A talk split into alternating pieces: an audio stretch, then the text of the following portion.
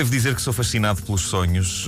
É como se à noite uma pessoa tivesse um festival de cinema independente de vanguarda uh, a acontecer dentro da cabeça. Por menos independente e de vanguarda que seja a pessoa em questão. Pensa na pessoa mais cinzenta e desinteressante que conheces. O mais certo é que quando as luzes se apagam e o sono chega, coisas absolutamente deslocadas aconteçam dentro da cabeça uh, dessa pessoa. Os sonhos provam que, no fundo, todos nós, sem exceção, temos uma mente deslocada. Ninguém sonha coisas simples. Ninguém sonha que vai ao multibanco levantar dinheiro e pronto. Não. Uma pessoa pode sonhar que vai ao multibanco, sim senhor, mas é possível que da ranhura de onde é suposto saírem as notas saiam fatias de fiambre. Eu sou fascinado por isto, sou fascinado pelos sonhos. Uh, penso que já atingi o máximo de estranheza que um sonho pode ter. Eu já tenho sonhado com muita coisa estranha na minha vida, mas aqui há tempos, uh, já falei disto na rádio, mas nunca me canso de tirar isto dentro do meu sistema porque ainda hoje me marca. Uh, tive aquilo que eu considero o sonho definitivo, que me marcou Uh, e me fez passar a ter medo de fechar os olhos para adormecer. Uh, foi há uns tempos, eu sonhei que estava a ser uh, perseguido pela banda alemã Scorpions pelas ruas da Amadora. É verídico. Cabelos ao vento? Tive este sonho, sim, cabelos ao vento, em câmara lenta. E eu estava a fugir deles como o diabo da cruz e eles avançando imparáveis na minha direção, cantando coisas com aquela voz inconfundível que o vocalista dos Scorpions tem. E eu correr pelas ruas da Amador. Uh, eu não sou daquelas pessoas que acredita que todos os sonhos queiram dizer alguma coisa. Uh, alguns querem, obviamente, porque aquilo vai buscar coisas que temos enterradas na nossa mente. Uh, mas uh, quem tinha a mania de que todos os sonhos queriam dizer alguma coisa era o Freud. E a surpresa das surpresas, para ele, todos os sonhos iam dar ao sexo.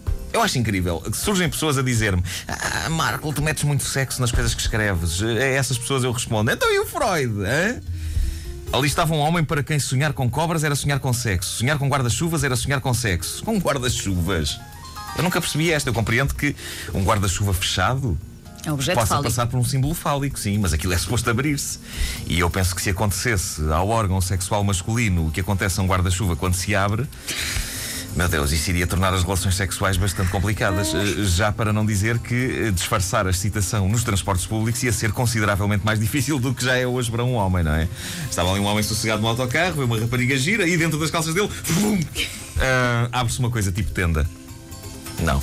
Bom, eu não acredito. Não acredito que todos os sonhos tenham uh, um grande e profundo significado. Alguns deles sim, mas boa parte deles são filmes feitos com restos das coisas que vimos e sentimos durante o dia. E geralmente são pérolas uh, do disparate. Uh, em minha casa, na minha infância, havia um livro que sempre me, que sempre me fascinou. Era um dicionário dos sonhos, que pretendia provar que tudo aquilo com que a gente sonha é uma previsão de coisas que vão acontecer no futuro.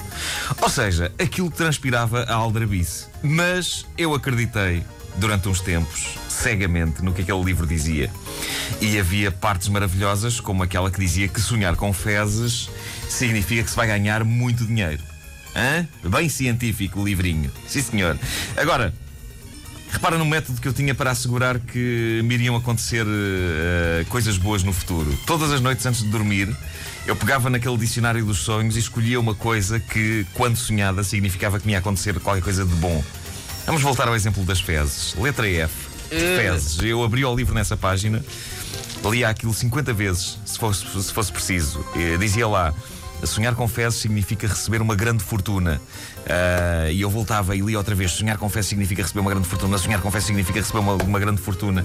Eu via na minha mente aquilo a acontecer. Uh, enfim, imagina. Uh, um jovem imberbe, eu na cama, segurando o dicionário dos sonhos e repetindo para mim: sonhar com fé significa receber grande fortuna, sonhar com fé significa receber uh, Depois, como eu li aquilo uh, em voz muito baixa, ou por vezes sem voz, só se viam os meus lábios a mexer, uh, eu creio que deve ter havido alturas em que pessoas da minha família devem ter pensado que eu abraçara a religião e que estava para aí a rezar um Pai Nosso antes de dormir. Mas não, eu estava simplesmente a repetir até à exaustão: sonhar com fé significa receber uma grande fortuna, sonhar com fé significa. Qual era a minha ideia? Eu acreditava que se eu pensasse afincadamente em vamos lá, fezes antes de dormir, se eu repetisse aquilo mil vezes antes de dormir, assim que eu adormecesse, eu iria de facto sonhar com fezes e assim iria garantir que receberia mesmo a tal fortuna. Uma noite, caí no erro de passar os olhos pela coisa mais arrepiante que aquele dicionário dos sonhos tinha escrito. E dizia lá que sonhar com uma tempestade, com chuva, trovoada, tornados significa que. Repara nisto, é assustador. Significa que quem sonha com isso vai perder os bens e a vida. Dizia lá, perda de bens e da vida. Eu fechei logo o livro, completamente em pânico, tentei pensar em centenas de coisas que nada tivessem a ver com tempestades uh, antes de dormir. Pensei em, pensei em modelos, em t-shirt justa. Uh, t-shirt molhada. Molhada porquê? Porque estava a chover. Chuva, trovoada, tempestade. Lá me vinham à cabeça outra vez uh, as imagens de temporais. Eu não conseguia libertar-me daquilo. Uh, como é óbvio, acabei por sonhar com uma tempestade brutal. E é claro que acordei a pensar: pronto, acabou-se. vou morrer. Foi bom, foi curto. Nunca vi o corpo nu de uma mulher e já estou prestes a ir desta para melhor. Ora, isto passou-se há anos e anos e anos e eu continuo vivo. Uh, devo dizer que raras vezes isto de repetir as definições do Dicionário dos Sonhos antes de dormir levou de facto a que eu sonhasse com essas coisas. Mas confesso que uh, uma ou outra vez funcionou. E esta história das fezes foi uma delas. Eu sonhei numa noite uh, que alguém plantara uma bosta à porta da minha casa. Uh, e mais radical do que isso, a bosta falava. A bosta falava, meus amigos, tinha uma boquinha e tudo.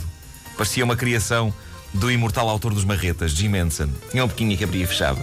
Falava comigo. Uh, e eu acordei maravilhado, maravilhado com aquilo. Eu pensava, caramba, se sonhar com fezes normais já significa que vou receber uma fortuna. Sonhar com fezes capazes de comunicar com as pessoas. E atenção, que estamos a falar de uma bosta bem falante, excelente domínio do português e o tipo de discurso refinado que a gente só consegue ler nos romances do Essa. Uh, sonhar com, com fezes que falam bem, isto só pode significar, pensei eu, que mais do que receber uma fortuna, eu vou tornar-me eventualmente no maior magnata português. Ora, os dias foram passando e nada aconteceu. E nessa altura eu comecei a desconfiar que o estupor do dicionário não, não funcionava. Até que um dia eu vi a luz. Eu pensei, calma aí, o dicionário não está a tentar enganar-me quando ele diz que sonhar com fezes significa que eu vou ganhar uma fortuna. Talvez eu tenha de fazer mais do que ficar com os braços cruzados à espera dessa fortuna. E nesse dia, de repente, tudo fez sentido. Sonhar com aquela bosta falante ia significar que eu iria ganhar uma fortuna, sim senhor. Eu só tinha de pegar uh, no meu material de desenho e criar a tira de banda desenhada mais original de sempre, que eram as aventuras de uma bosta falante. Na minha cabeça de jovem adolescente com gosto pelo desenho, agora era tudo claro. Eu só tinha de criar essa banda desenhada, vendê-la a um jornal e ela iria tornar-se um êxito tremendo e eu iria ficar uh, rico. E isto é a mais pura verdade. Eu peguei em papel e caneta e criei as aventuras de um herói chamado Flock, a bosta falante. Uh, ainda devo ter algumas dessas tiras guardadas em casa.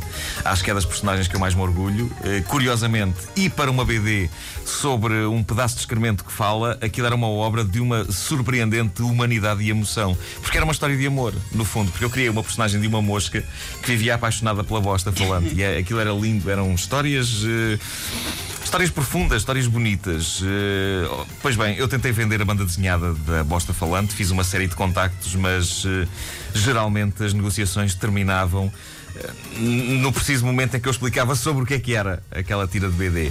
Ora bem, isto é sobre uma bosta falante. Tu, tu, tu, ninguém quis editar as aventuras de Flock, a bosta falante, e foi aí que eu percebi que o Dicionário dos Sonhos era uma total e completa a aldrabice. Só aí. Antes não. Até aí eu achava que aquilo era o livro mais importante do século XX. Se houver editores interessados, uh, contactem-me. Flock, a bosta falante, e as suas uh, histórias de amor com uma mosca.